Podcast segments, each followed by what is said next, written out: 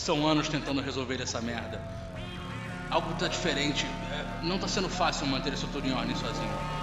Há algum tempo eu percebi que o sobrenatural era real. Assim como vocês, eu também tive contato. O sobrenatural e o real sempre caminharam lado a lado. Isso tudo sempre existiu aqui.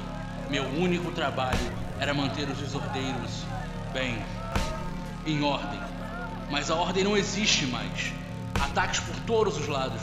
Rio de Janeiro, São Paulo, Pernambuco, Amazonas, Santa Catarina, Goiás. Eu não tenho como fazer isso tudo sozinho.